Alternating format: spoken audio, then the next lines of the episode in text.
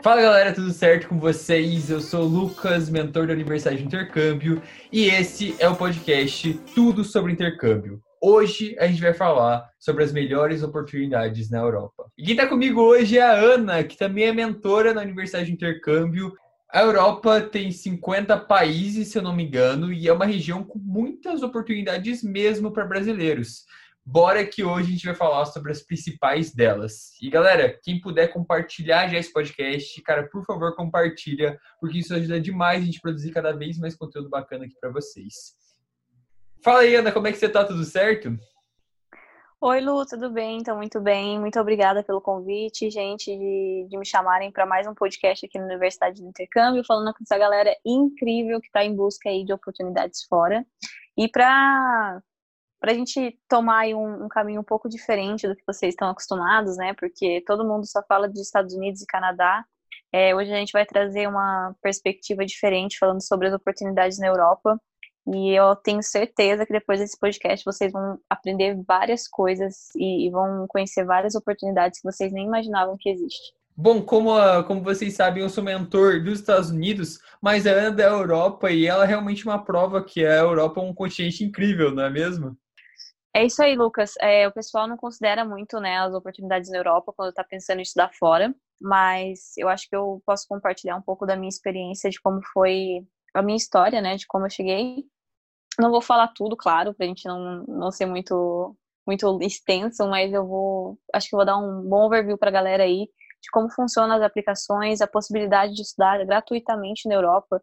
E aqui é um ponto bem interessante já de, de da gente mencionar, que é você conseguir estudar na Europa falando só inglês, né? Muita gente tem essa dúvida de, putz, mas os países lá majoritariamente não falam o inglês como primeira língua, tirando o Reino Unido. Como que eu faço, né, se eu não falar outra língua? Não precisa se preocupar, existem muitas possibilidades para graduação é, do curso integralmente em inglês.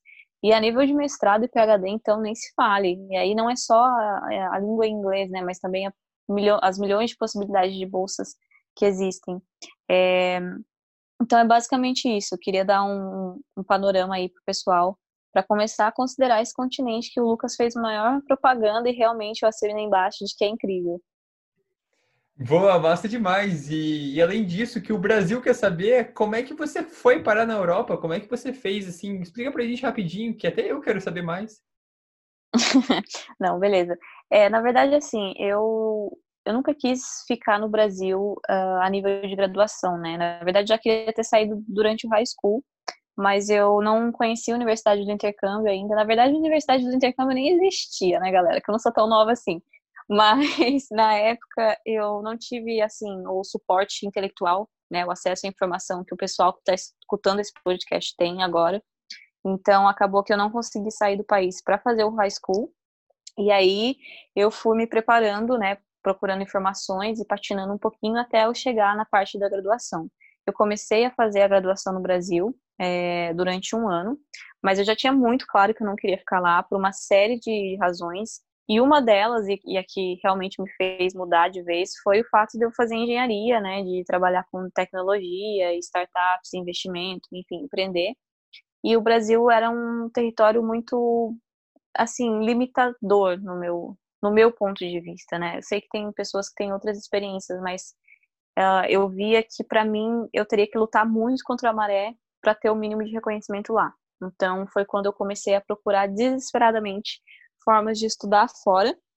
E aí acabou que eu descobri uma bolsa integral aqui. Hoje eu moro na Hungria, na Hungria, e essa bolsa ela é, bom, ela cobre todos os gastos de mensalidade, enfim, e o curso é inglês. Então eu comecei a ver que existiam várias possibilidades para estudar a graduação na Europa de graça é, e em inglês. Então foi quando eu apliquei, né, com, com todas as, uh, enfim, com todas as ressalvas de, putz, será que você aceita? Será que vai dar certo? Mas funcionou, é, deu muito certo. E aí foi quando eu me mudei para cá. Já tem dois anos que eu moro aqui e muita coisa aconteceu desde, desde então. Aprendi muito, assim, é, aprendi que existem várias outras oportunidades além da graduação e a gente vai falar até mais sobre elas daqui a pouquinho. Caraca, então quer dizer assim, só para a gente deixar mais claro para a galera, você estuda na Europa, na Hungria, de graça, e eu até queria entender se conta a, só o custo da faculdade ou tudo, e, e em inglês, mesmo a Hungria não sendo um país que fala, fala inglês como língua nativa, é isso, né? Exatamente, exatamente. A bolsa ela não cobre só a, as mensalidades, mas ela, ela também ajuda com, com um valor mensal, como se fosse um salário, né, para você se manter no país. Então, eu diria que além de estudar de graça, eu ainda recebo para ser estudante aqui. Você ganha para estudar. Nossa, quem não Exato. quer isso? pois é. Entendi. E como é, que, como é que funciona esse ensino gratuito assim lá fora? Você tem algum outro, vamos dizer assim, outro passaporte ah, europeu? Ótimo. Como funciona? Não, então, é, esse é um ponto que a gente vai até se alongar um pouquinho, mas eu vou tentar fazer da forma mais dinâmica e mais fácil de entender possível. É, se você tem um passaporte europeu, se você é um cidadão europeu, você tem acesso gratuito à maior parte das universidades públicas dentro da Europa. Você não precisa pagar para estudar. Isso dentro das universidades públicas, que são muitas e que são excelentes. Então, se você pega países como a Alemanha, que tem aí as, as melhores universidades do mundo, né, ranqueando nas melhores universidades do mundo, Muitas dessas universidades são públicas e se você tiver um passaporte europeu, você não precisa pagar. Mas as universidades na, as universidades na Alemanha, as públicas, elas também são gratuitas para estudantes internacionais. Só que aí você precisa falar alemão, porque a nível de graduação, né, os cursos são majoritariamente ministrados em alemão. Então, só para fazer aí um, um quadro para a galera conseguir entender, se você tem um passaporte europeu, se você é um cidadão europeu, você pode estudar de graça na maior parte dos países em universidades públicas. Se você não tem, se você é um estudante internacional, assim como eu sou, você tem primeiro a possibilidade de estudar em universidades gratuitas, públicas, nos países que permitem isso, que seria o caso da Alemanha e Noruega, por exemplo, mas aí você precisaria falar o idioma daquele país. E se você é, tá precisando, tá pensando em ir para outro país, que outro país que não seja esses que eu mencionei, que tem né, a graduação gratuita, você ainda tem a possibilidade de aplicar, né, para a sua graduação e depois aplicar para uma bolsa, que tem várias possibilidades também que vão cobrir os seus gastos, que é o meu caso, né? Eu não tenho passaporte europeu ainda, estou no processo de tirar porque a minha família, né, enfim, um, é, mas eu não tenho passaporte europeu, eu não, não estudo numa universidade pública para estudantes internacionais, mas mesmo assim eu ainda consigo uma bolsa que cobre todos os meus gastos e que sai praticamente gratuita, que sai gratuitamente para mim os meus estudos. Caraca, que incrível, que incrível. Eu tô com o passaporte italiano que eu tenho que. Não passaporte, cidadania primeiro, italiano que eu tenho que fazer, cara. Tipo, eu posso, eu consigo, mas eu tenho que. Tem que correr atrás agora. Nossa, que incrível. Uma, uma porta gigante que tá aberta. Pois é. Incrível. Exato. E, e, me conta um pouco mais sobre que você comentou, né? Que tinha que falar alemão se você quer ir para a Alemanha, mas existe tipo. E se eu quero fazer em duas línguas, por exemplo, se eu sei inglês e alemão, tem como fazer? Como é que funciona? Tem como fazer sim. É, existem os doubles, né, que são os degrees que eles são uh, em duas línguas. Então, por exemplo, você pode pegar matérias básicas da sua grade curricular que são é, na língua do país e você pode pegar cursos, é, aulas extras, né? Que no, acho que nos Estados Unidos vocês também têm essa opção de pegar matérias extras é, durante a faculdade. E aí você pode pegar em inglês também. É muito comum isso nos programas de mestrado porque os mestrados, eles, eles têm né, o integral em inglês, a maior parte das universidades, eu diria aí 99% das universidades é, tem o mestrado, os programas de mestrado em inglês na, no, no, na, desculpa, na, na Europa, é, mas ainda assim existe a possibilidade de você querer estudar né, o idioma, então você tem vários cursos preparatórios, cursos, do, cursos de linguagem mesmo, e, e tem essa possibilidade então de fazer um mix, né, um, um diploma aí meio metade metade, metade no inglês ou metade na língua que você está aprendendo. Entendi, muito legal. Isso me lembra um pouco da Double Major dos Estados Unidos. Isso, isso, era isso que eu estava tentando lembrar. Eu sabia que vocês tinham alguma coisa parecida também.